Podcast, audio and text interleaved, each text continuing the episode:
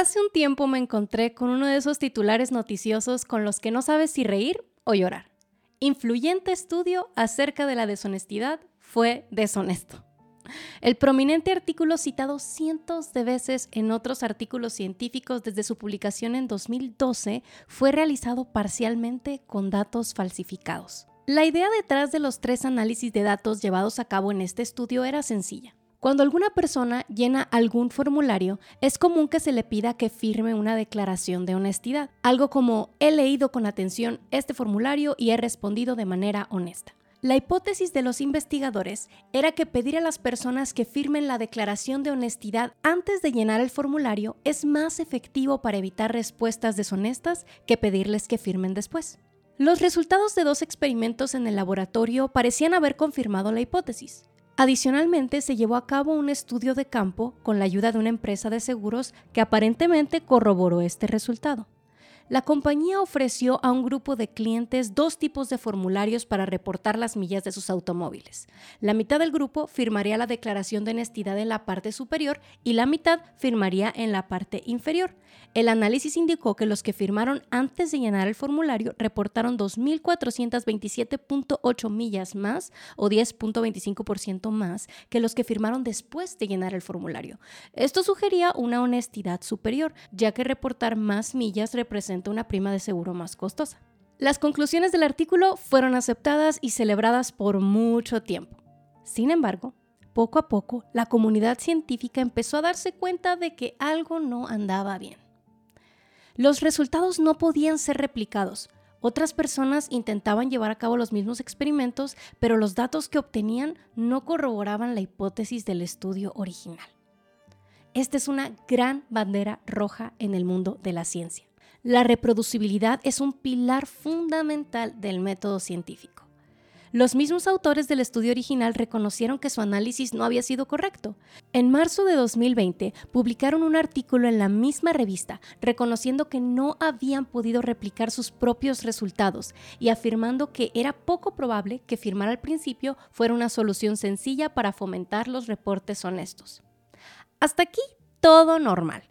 Los científicos pueden equivocarse al presentar sus conclusiones. Intentar reproducir los resultados de un experimento y fallar es una de las formas en que este tipo de errores se detecta. Lo deshonesto del estudio se descubrió después, cuando un grupo de profesores decidió revisar con cuidado los datos obtenidos en el estudio de campo, la información proporcionada por la compañía de seguros. Ellos descubrieron que los datos, en las palabras del profesor de ética Christian Miller, no solo eran incorrectos, sino que eran una imposibilidad estadística. El científico responsable de ese análisis reconoció la falta, diciendo que cuando recibió la información de la aseguradora no sospechaba que los datos tuvieran problemas. También admitió que no hizo pruebas estadísticas para confirmar que no existieran irregularidades.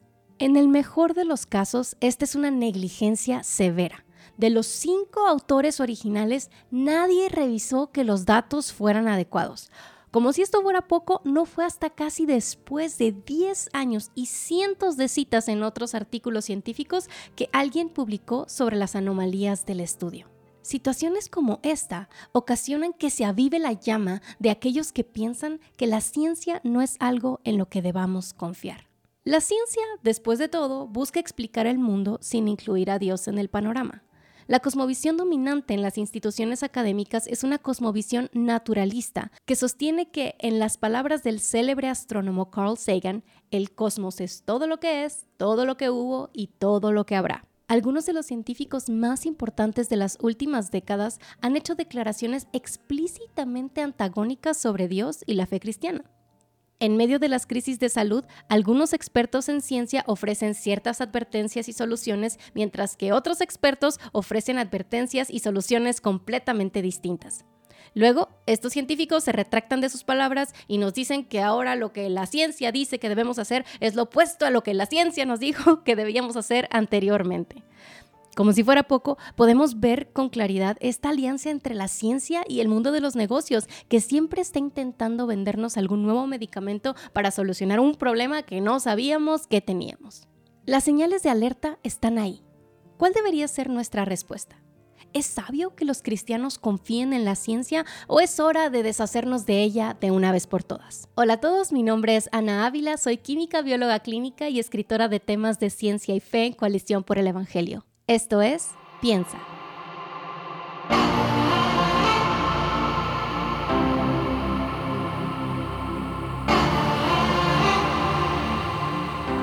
Como ya es costumbre en nuestro podcast, empezaremos asegurándonos de estar en la misma página.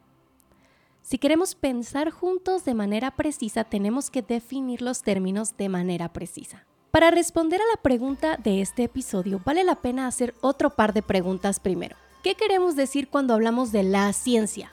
¿Y qué queremos decir con la palabra confiar? Cuando hablo de ciencia, estoy hablando del método científico como tal. No me refiero a una ideología filosófica o política, ni a cualquier cosa que sale de la boca de una persona con bata blanca. La ciencia no es una lista de afirmaciones sobre cómo debemos vivir en el mundo.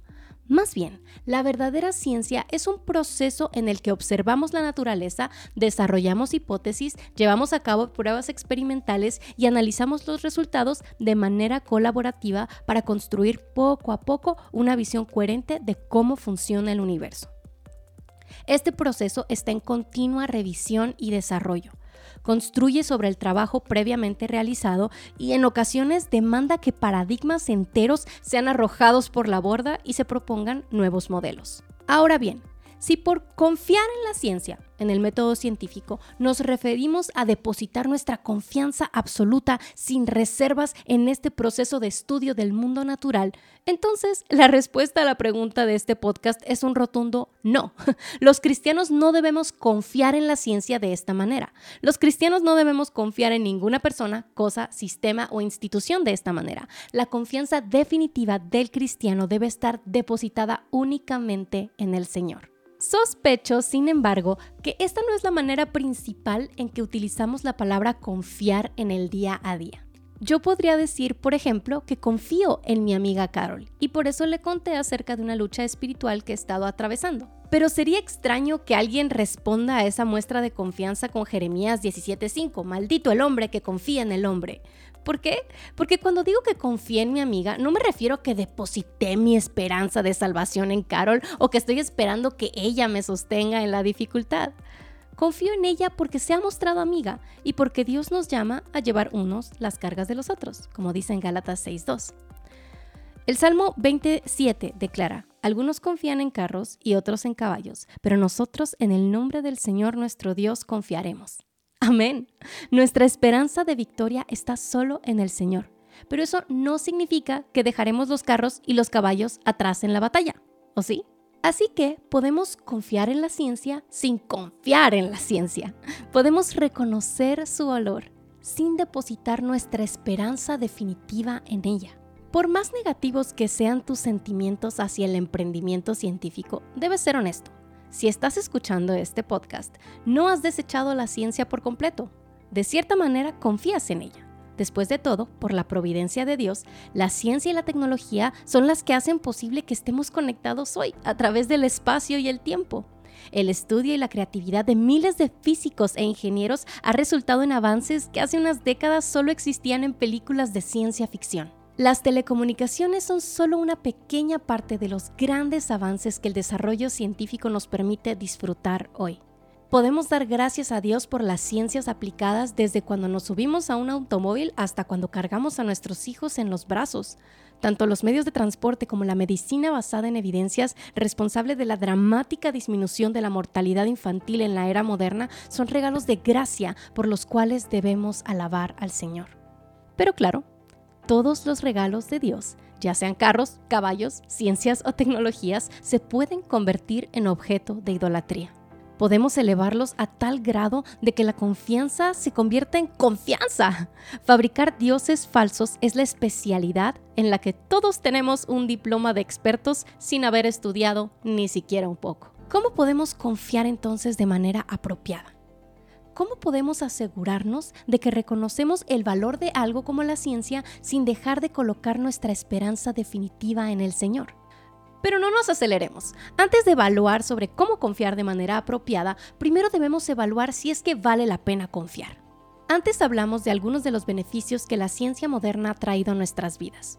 Pero, ¿qué hay de las objeciones con las que iniciamos este episodio? ¿Qué pasa con el fraude, el naturalismo, el antagonismo a la fe, las contradicciones y retracciones y la avaricia? No podemos barrer estas cosas debajo de la alfombra y pretender que no existen.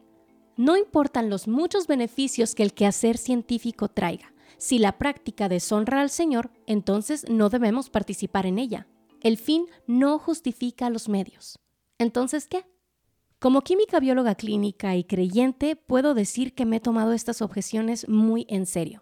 No tengo todas las respuestas, pero he descubierto lo siguiente. La mayoría de las objeciones que tenemos contra la ciencia no son objeciones contra la ciencia, sino contra los científicos u otros profesionales, como los políticos o los empresarios, que han usado mal la ciencia. En otras palabras, nuestro problema no es con el método científico, sino con el pecado de los científicos. Miremos el naturalismo, por ejemplo.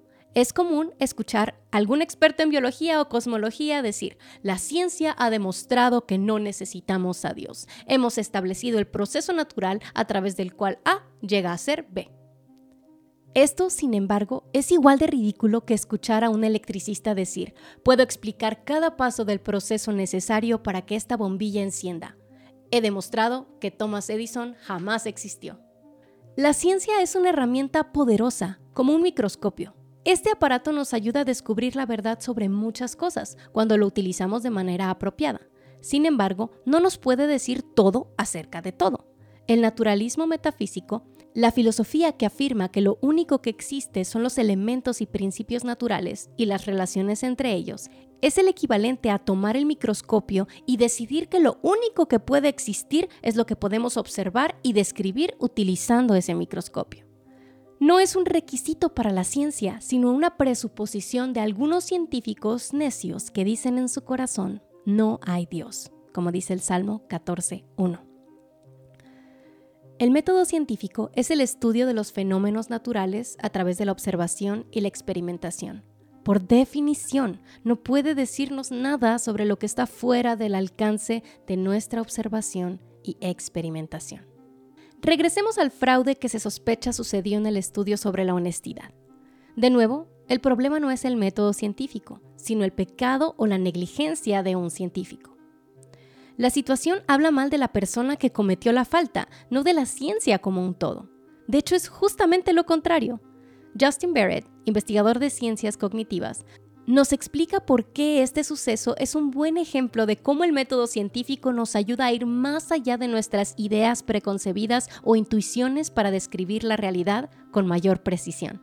Es una buena noticia. Muchas creencias falsas que la gente tiene debido a los medios de comunicación, las afirmaciones de quienes tienen autoridad o del sentido común, persisten durante generaciones incluso sin evidencia suficiente.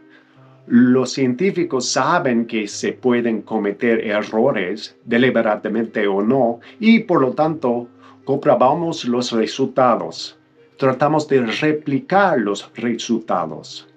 La reproducción y corroboración de resultados, uno de los pilares del método científico, se ha demostrado crucial para el buen desarrollo del conocimiento. Pero no nos gusta eso, somos impacientes, queremos respuestas definitivas y las queremos ya. Cuando una crisis nos obliga a buscar a científicos expertos en el tema y pedir su opinión, nos molesta que no todos ofrezcan la misma respuesta o que al paso de unas semanas ofrezcan información diferente. Pero esa es la ciencia en acción. Se ofrecen hipótesis y tratan de corroborarse o destruirse. Llegan datos nuevos y ponen en tela de juicio las conclusiones a las que habíamos llegado antes. El doctor Barrett me ha aconsejado más de una vez que no me emocione demasiado con ningún artículo o titular científico que tenga menos de 10 años de haber sido publicado. ¿Por qué? Porque no ha pasado la prueba del tiempo no ha existido la oportunidad suficiente para que las conclusiones del estudio sean desafiadas por otros investigadores. Y aunque suena absurdo, eso es lo que un verdadero científico quiere. Si lo que nos interesa es la verdad, entonces desearemos que nuestros análisis sean probados y de estar equivocados sean desechados de inmediato. De hecho, en las ciencias nunca se habla de certidumbre. Toda hipótesis o teoría debe ser falsificable, es decir, debe ser posible demostrar que está equivocada. Un científico bien podría decir que la evidencia para cierta afirmación es bastante sólida y que está convencido un 99% sobre la misma, pero no debería decir que está 100% seguro. Así que la misma naturaleza del método científico nos indica que nadie debería poner su confianza absoluta en sus resultados, porque no ofrecen certeza absoluta. Simplemente no pueden ofrecer certeza absoluta. Pero si la certeza no es parte de la ciencia, ¿por qué es común escuchar sobre lo que dice la ciencia con tanta seguridad y certidumbre? He observado al menos dos razones. La primera es idolatría. Si no hay Dios, la ciencia es lo mejor que tenemos. Si no hay Dios, no es raro que la ciencia, con todos los avances que nos ha permitido desarrollar, se convierta en nuestra salvación. Y si la ciencia es nuestra salvación, desearemos que todos se sometan a ella. Si queremos que todos se sometan a ella, debemos proclamar su poder, exagerándolo si es necesario, afirmando que ofrece certeza cuando no es así. Pero por supuesto, la ciencia no es la salvación de nadie. Es un gran regalo que nos permite cumplir el mandato de llenar la tierra, someterla y ejercer dominio sobre ella, pero si depositamos en ella nuestra esperanza eterna, como cualquier otro ídolo, nos va a decepcionar. La segunda razón es la falta de matices en el discurso público.